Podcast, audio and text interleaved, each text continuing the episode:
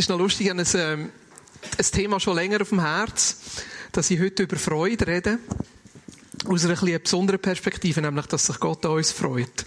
Und gleichzeitig habe ich mich ein bisschen schwer da mit dem Thema, dass sich Gott an uns freut, weil das tönt so einfach und gleichzeitig so ein bisschen herausfordernd. Und nachher bin ich, ähm, also ich bin die letzte Zeit sowieso und jetzt diese Woche noch ein speziell ein bisschen unterwegs gewesen, bin in Deutschland gewesen, an Treffen, zuerst zu München und nachher zu Würzburg. Und nachher bin ich äh, im Hotel, äh, zum Morgenessen am Samstag am Morgen und nachher schaue ich so an meinem Tischli raus und nachher sehe ich ein, ein Geschäft vis-à-vis und in dem Geschäft hat es äh, so äh, einen Schriftzug dort drin gehabt, den ich zuerst gar nicht lesen konnte. Jetzt, Annegret, du könntest vielleicht das erste Foto einblenden. Und da habe ich lange hergeschaut und nachher gemerkt, dass es ja dort Freude heisst.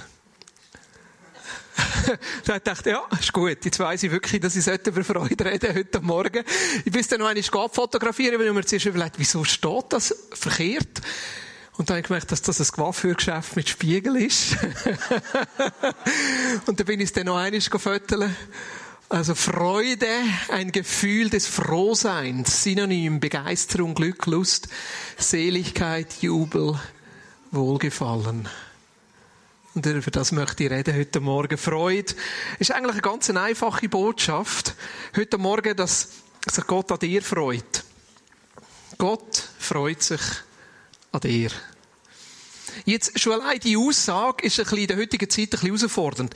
Einige von uns gehören so ein bisschen zu den Postmodernen und andere gehören eher zum modernen Mensch. Wenn du einem modernen Mensch sagst, sagst, Gott freut sich an dir, dann kommt zuerst einmal so ein bisschen das Feedback zurück, ja, aber äh, das heisst ja, Gott ist persönlich.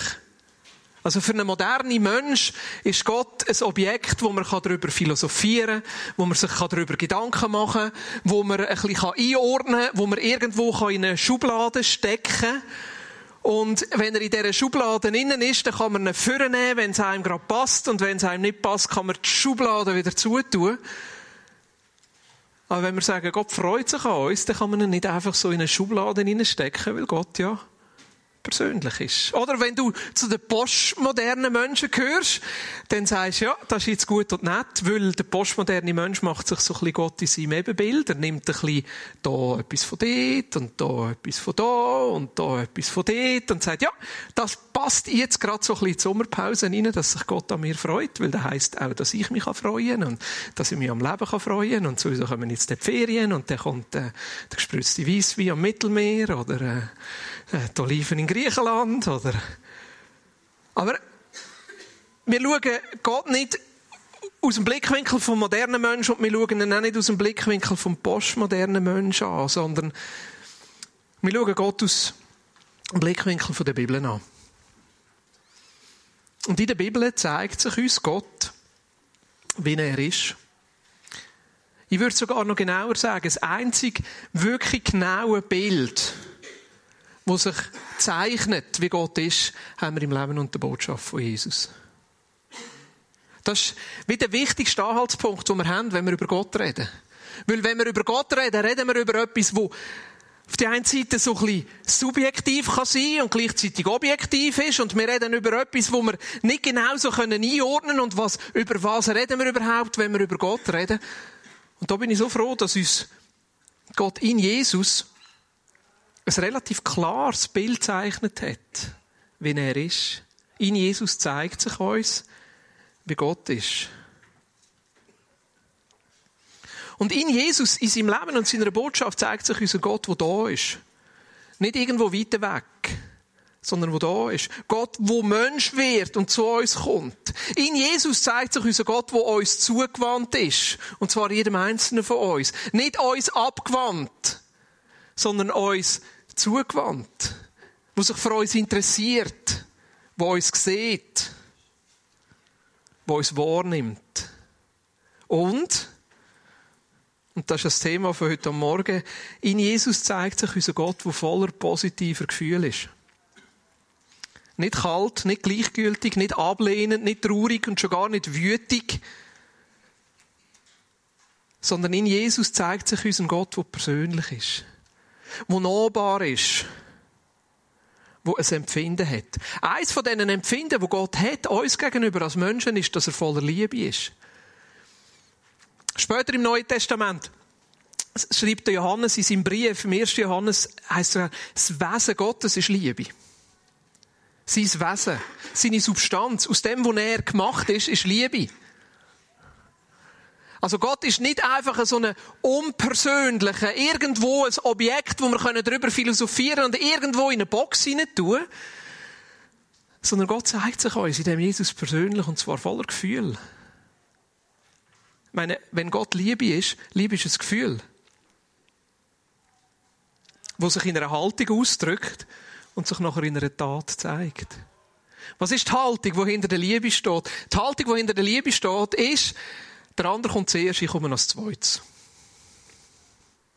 Das ist die Haltung, die hinter der Liebe steht. Wenn ich jemanden gerne habe, ist die Person wichtiger als ich.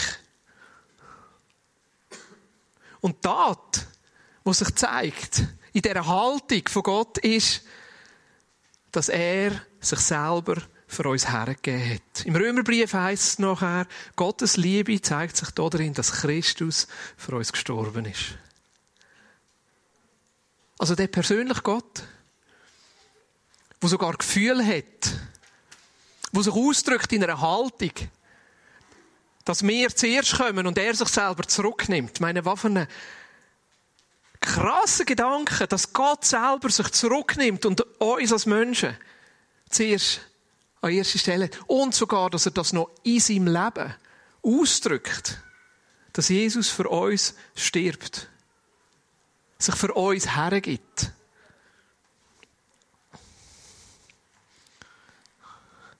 Und das zweite Gefühl oder eine zweite Haltung, die sich nachher auch in Taten ausdrückt, ist, dass Gott Freude hat. Freude. Wir werden heute Morgen so ein bisschen durch die Bibel durchgehen, durch das Alte und dem Neuen Testament landen, wo das Thema Freude aufnimmt. Gott hat Freude. Jetzt, lass das schnell ein bisschen auf dich wirken. Gott hat Freude. Vielleicht sprengt uns das im Moment ein bisschen die Rahmen. Gott hat Freude. Und nicht nur so ein bisschen allgemein, dass Gott Freude hat, sondern Gott hat Freude an dir. Ich bin gestern heimgekommen. Nach drei Tagen unterwegs sein. Meine Tochter hat sich hinter der Tür versteckt. Ja, ich hatte fast einen Herzinfarkt gehabt, als sie hinten vorgekommen ist. Und nachher hat sie mich umarmt und fast nicht mehr loslassen Die hat Freude gehabt, dass ich heimkomme. Ist nicht immer so. Wobei ich habe gemerkt, die Freude von meinen Kindern, wenn ich heimkomme, ist nicht in erster Linie von mir abhängig. Weil es gibt da Situationen, wo zum Beispiel Martina sagt, lasst, ihr dürft das iPad, bis der Daddy heimkommt, und wenn der Daddy heimkommt, dann essen wir zur Nacht und nachher gibt's Hausaufgaben. Dann verstehe ich, dass sich meine Kinder nicht gerade freuen, wenn sie heimkommen. und ich habe gemerkt, das hat nicht immer etwas mit mir zu tun. Aber grundsätzlich ist schon, das Gefühl, das meine Kinder haben, wenn sie mich sehen, ist, ganz grundsätzlich, nicht immer, aber ganz grundsätzlich ist Freude. Wenn Gott dich sieht, wenn du zu Gott kommst, hat er Freude. Gott hat Freude. Gott hat Freude, wenn du zu ihm kommst. Gott hat Freude, wenn er an dich denkt. Gott hat Freude. Ich weiß nicht, ob das das Grundgefühl oder der Grundgedanke ist, wo du an Gott projizierst. Wenn du jetzt mal ehrlich bist und denkst, wenn der Gott an mich denkt, was löst das eigentlich bei ihm aus? Meine, wir könnten jetzt schnell durch unsere Schulfreunde durchgehen oder unsere Arbeitskollegen. Und wenn wir gewisse Namen kommen, dann löst das unterschiedliche Gefühle aus, oder? Ich könnte jetzt ein paar Namen sagen und fragen, was für Gefühle das auslöst. Aber gewisse Menschen lösen bei uns gewisse Gefühle aus. Ah, einige freuen wir uns mehr und andere freuen uns weniger. Meistens hat das mit den Erlebnissen zu tun, die man mit jemandem gemacht hat. Oder mit Sympathie, Antipathie. Sind es Menschen, die uns ähnlich sind? Oder wie sind wir selber gestrickt? Was projizierst du in Gott? Was denkst, was löst dein Namen aus, wenn Gott ihn hört? Einige von uns denken jetzt vielleicht, ja, wenn Gott meinen Namen hört, dann löst das vielleicht aus, nein, nicht schon wieder der. Oder, oh nein, schon wieder die. Oder vielleicht denkst ja, jetzt hat der schon wieder den gleichen Mist abgelassen. Nein, jetzt kommt er schon wieder. Nein! Aber die Bibel zeichnet uns ein ganz anderes Bild von Gott. Nämlich, wenn er von dir hört, wenn er deinen Namen hört, wenn er an dich denkt, dass er sich freut. Und zwar immer. Immer. Egal, ob du dich so siehst, du dich so fühlst, Gottes Grundgefühl und Grundhaltung dir gegenüber ist eine der Freude. Und der Grund ist relativ einfach. Weil seine Freude nicht auf dem beruht, wer du bist, und nicht auf dem beruht, was du machst, sondern auf dem beruht, wer er ist, und auf dem beruht, was er gemacht hat. Lass uns ein paar Bibelstellen anschauen miteinander, die das beschreiben. Die erste, ich bin in der Vorbereitung durch, durch die ganze Bibel durch, das geht ja heute relativ einfach mit diesen Computerprogrammen. Ich kann Freude eingeben und nachher äh, kommen alle Bibelstellen, wo Freude drinnen vorkommt. Und ich einfach jetzt mal die besten daraus rausgepickt. 1. Chronik 16, Vers 27, da heißt es, Ehre und Herrlichkeit umgeben ihn, Macht und Freude erfüllen seine Wohnung. Also die ersten drei Bezeichnungen sind irgendwie Sachen, die so ein bisschen zu Gott passen. Ehr, Herrlichkeit, Macht.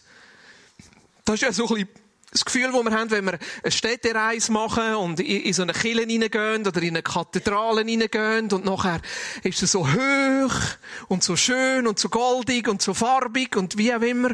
Und nachher kommen wir rein und nachher ist so das Gefühl von Ehrfurcht und man ist ganz still. Meistens hat es noch einer aufpasst und sagt, psst, psst, psst, psst.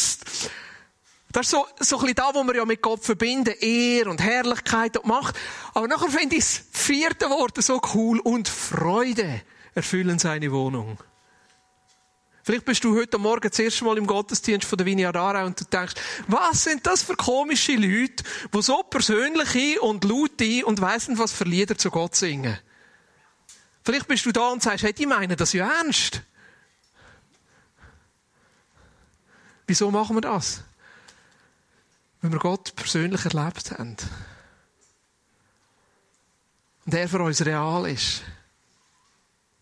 Und weil er eben nicht nur ehrvoll oder ehrfurchtvoll, herrlich und mächtig ist, sondern eben auch Freude seine Wohnung umgibt. Manchmal bin ich so richtig versucht, wenn ich so eine, so eine, so eine alte, schöne Kille reingehe, mal so einen Juchzer abzulassen. Das ist so die Reaktion, die es bei mir auslöst. Ich weiss noch, schon mal Hochzeit, ist ein Jodlerchörli gewesen. Das war so cool gewesen. Die hat gejuchzt. Äh, also, ich bin, das ist nicht unbedingt meine Musik. ich stehe hinter auf diese Sachen. So ein bisschen klopft und tätscht. Aber einfach so der Ausdruck von dieser Freude.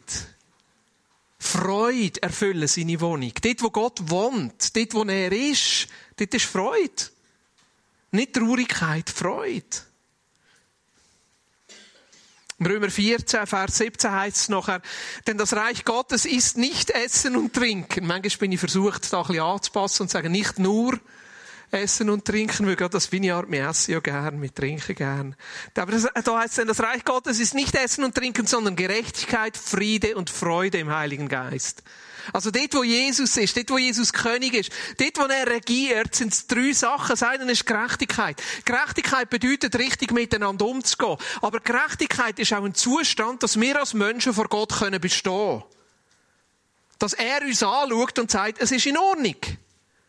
Durch Jesus sind wir gerecht, weil er für uns gestorben ist und wir mit ihm. Gerechtigkeit, Friede.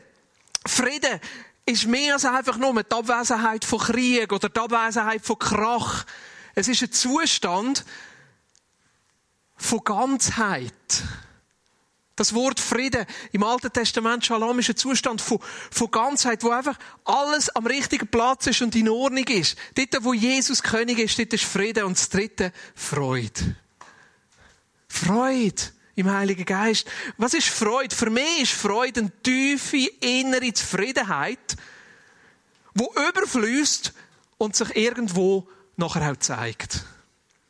Bei einigen in einem Lächeln, bei anderen in einem Lied, bei der dritten in einem Juchzer, bei der vierten in einer Handlung anderen Menschen gegenüber. Das ist Freude. Für mich ist Freude eine tiefe innere Zufriedenheit, wo nicht innerlich bleibt, sondern überfließt und sichtbar wird. Kommen wir eigentlich zurück ins Alte Testament, die Psalmen, wo viel über Freude reden. Da heißt es, die Herrlichkeit des Herrn bleibe für immer bestehen. Der Herr hat Freunde an dem, was er geschaffen hat. Wenn der Herr die Erde ansieht, dann erbebt sie. Wenn er die Berge berührt, dann rauchen sie. Ich will dem Herrn singen, solange ich lebe. Ich will meinen Gott loben, solange ich auf Erden bin. Meine Gedanken sollen ihn erfreuen, denn auch ich freue mich am Herrn. Meine, da wo es um 33 und 34 heißt, haben wir heute Morgen gemacht. Ich will dem Herrn singen, solange ich lebe. Ich will meinen Gott loben, solange ich auf Erden bin. Und was heißt am Anfang? Die Herrlichkeit des Herrn bleibe für immer bestehen. Der Herr hat Freude an dem, was er geschaffen hat. Freude. Gott hat Freude an dem, was er gemacht hat.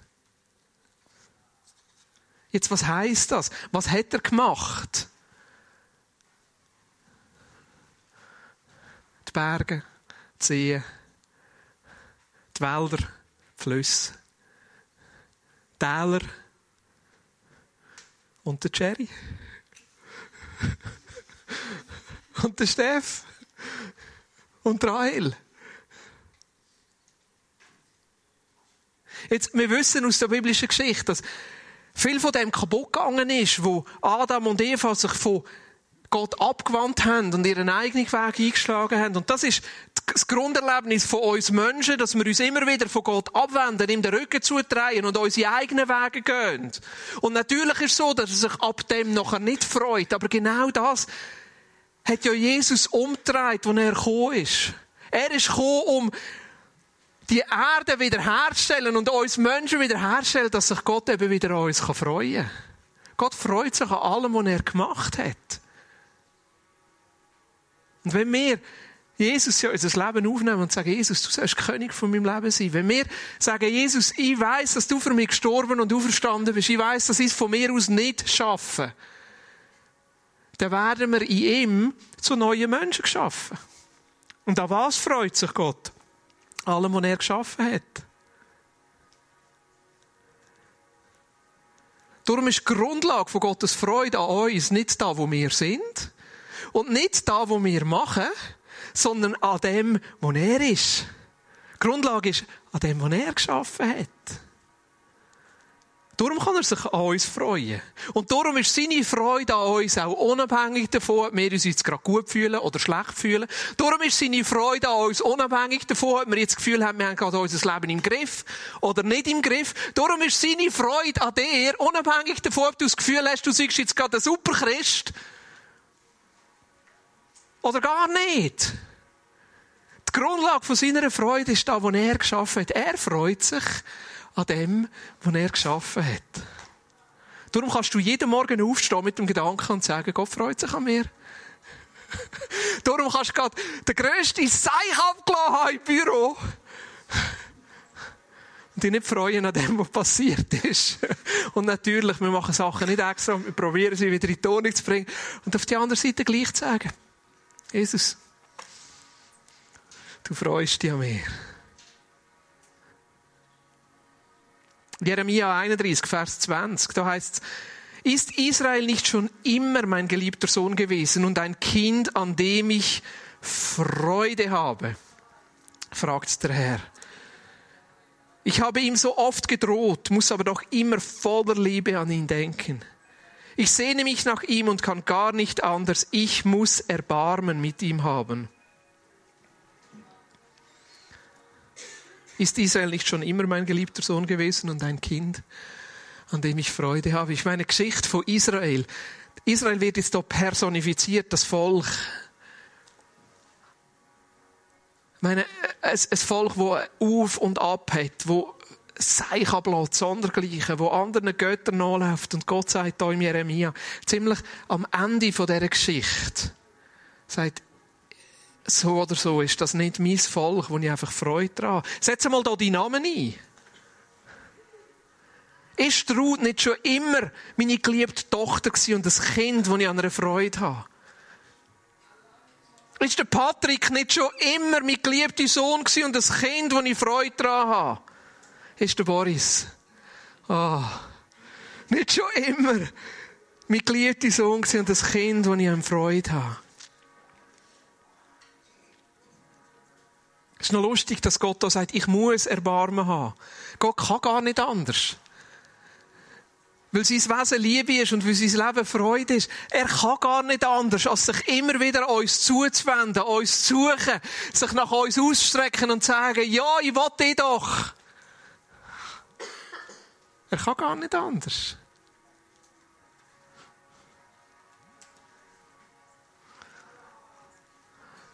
In den Klageliedern heißt es im Kapitel 3, Vers 31 und 33, denn der Herr verstößt niemanden endgültig. Wenn er Leid bringt, hat er auch wieder großes Erbarmen. Denn er hat keine Freude daran, die Menschen zu quälen und ins Elend zu stürzen. Ich glaube, einige von uns sind heute Morgen herausgefordert, wirklich ihr Bild von Gott zu ändern.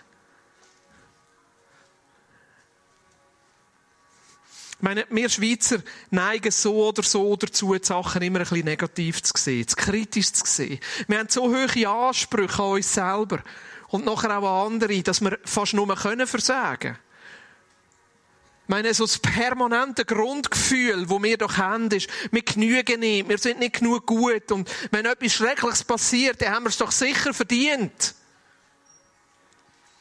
Aber was ist das Bild, das wir rausnehmen von unserem Gott jetzt aus all diesen Bibelstellen? Ein Gott, der für uns ist. Ein Gott, der es gut meint. Ein Gott, der sich freut. Nicht ein Gott, der verstoßt. Nicht ein Gott, der sich freut daran, wenn etwas in die Hose geht. Nicht ein Gott, der quält oder bestraft.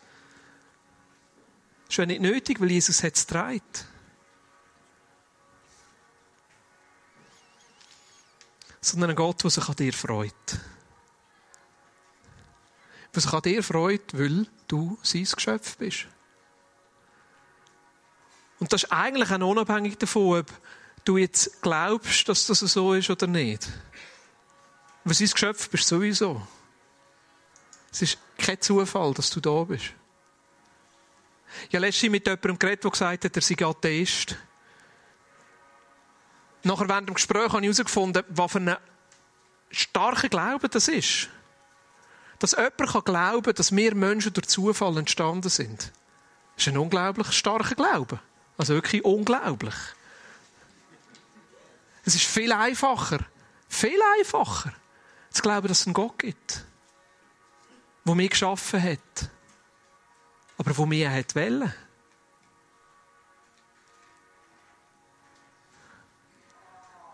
Und er freut sich, weil du sein Geschöpf bist. Er freut sich noch viel mehr, wenn du in Jesus neu geschaffen wirst. Er freut sich an dir. Jetzt heute Morgen haben wir Taufe. Meine Taufe von Jesus ist eigentlich eines der besten Beispiele, wie viel Freude das Gott hat. Gott wird Mensch in Jesus. Er wird hineingeboren in die Familie von Josef und Maria. Er wächst auf in dieser Familie, ist Zimmermann, lebt mit. Und irgendwann kommt der Startpunkt, wo er merkt, er hat einen anderen Dienst, das einfach nur ein Zimmermann zu sein. Er hat eine andere Botschaft. Und das Erste, was er macht, ist, er lässt sich taufen. Er kommt zu Johannes der Täufer, zu seinem Cousin, wo wie vorbereitend war auf das, was Jesus nachher tut.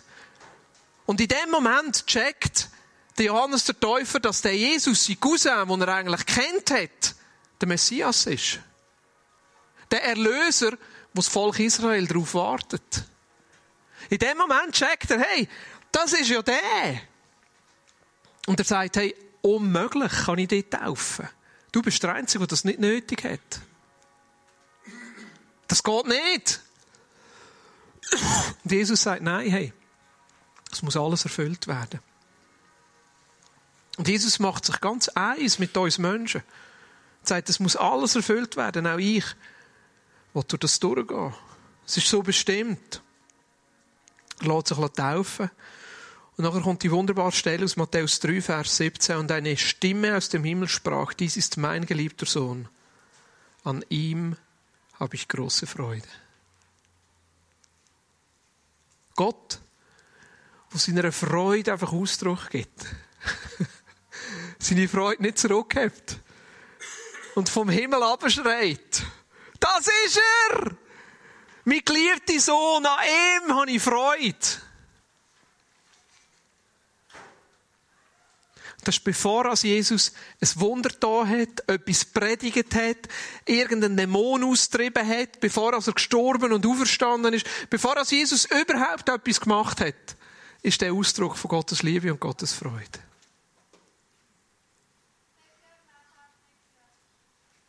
sind wir mal gespannt drauf, was an der Arbeit passiert. Hey, das wäre cool. das wäre so cool. Du darfst es rufen.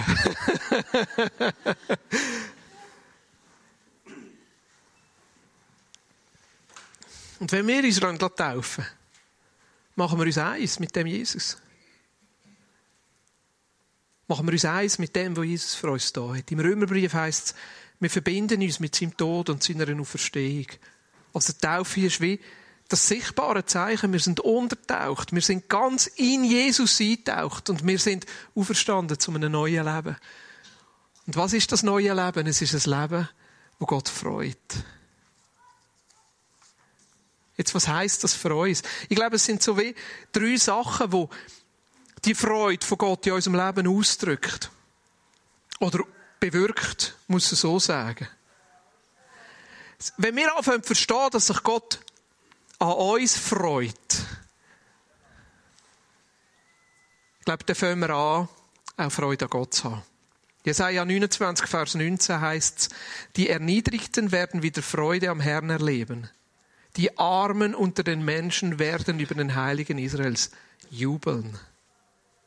Die Erniedrigten werden wieder Freude am Herrn erleben. Die, die es nicht verdient haben, Gnade zu bekommen, bekommen Gnade. Ich meine, ich habe es nicht verdient, dass Jesus für mich stirbt. Ich habe es nicht verdient, dass Jesus sich an mir freut. Ich habe es nicht verdient.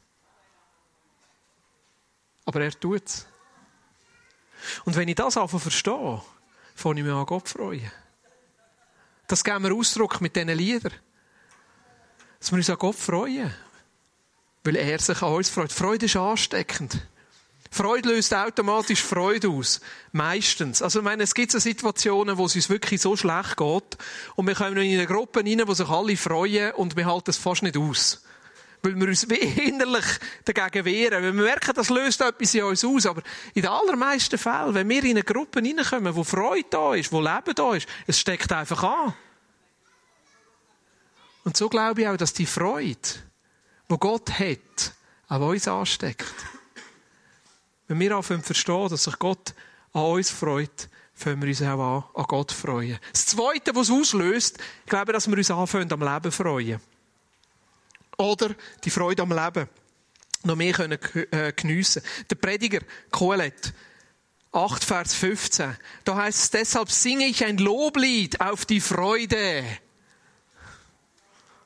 Deshalb singe ich ein Loblied auf die Freude. Es gibt für einen Menschen nichts Besseres auf der Welt, als dass er isst und trinkt und sich an seinem Leben freut. Das wird ihn während seines ganzen Lebens, das Gott ihm gibt und trotz aller Mühe, die mit seiner Arbeit verbunden ist, begleiten. Mir gefällt das. Darum machen wir auch immer das Grillfest und den Gottesdienst und Taufe und so alles miteinander. Das können freuen. Am Leben freuen. Ich meine, das machen wir auch den ganzen Sommer durch, hier mit diesen Sommergrills. Hey, da darfst du einfach vorbei. Die Gastgeber stellen einfach den Grill zur Verfügung. Du darfst Steller mitnehmen, das Essen mitnehmen, Salat mitnehmen, das Dessert mitnehmen. Jeder nimmt einfach das mit, was er selber essen will, und dann teilt man miteinander. Einfach den Sommer durch. Uns einfach freuen an dem, was wir haben, an dieser Gemeinschaft, die wir haben, an dieser Gemeinde, die wir haben. Man hat manchmal ein bisschen Angst, dass nachher niemand kommt. Aber da darfst du einfach gehen. Gerade vor allem, wenn du noch nicht so lange in der Vineyard bist. Oder wenn du mal sagst, hey, jetzt wollte ich, meine, das Hutmacher sind gerade gezügelt. Ich bin noch nicht bei ihnen daheim gewesen. Das habe ich mir fest in die Agenda hineingeschrieben. Auf Schöfteln wollte ich unbedingt. Und da ist eine Telefonnummer drauf, weil normalerweise können wir es nur machen bei schönem Wetter. Also wenn du nicht ganz sicher bist, ob es stattfindet oder nicht, Leute vorher schnell an. Hey, und ich glaube, das ist Ausdruck von dem da.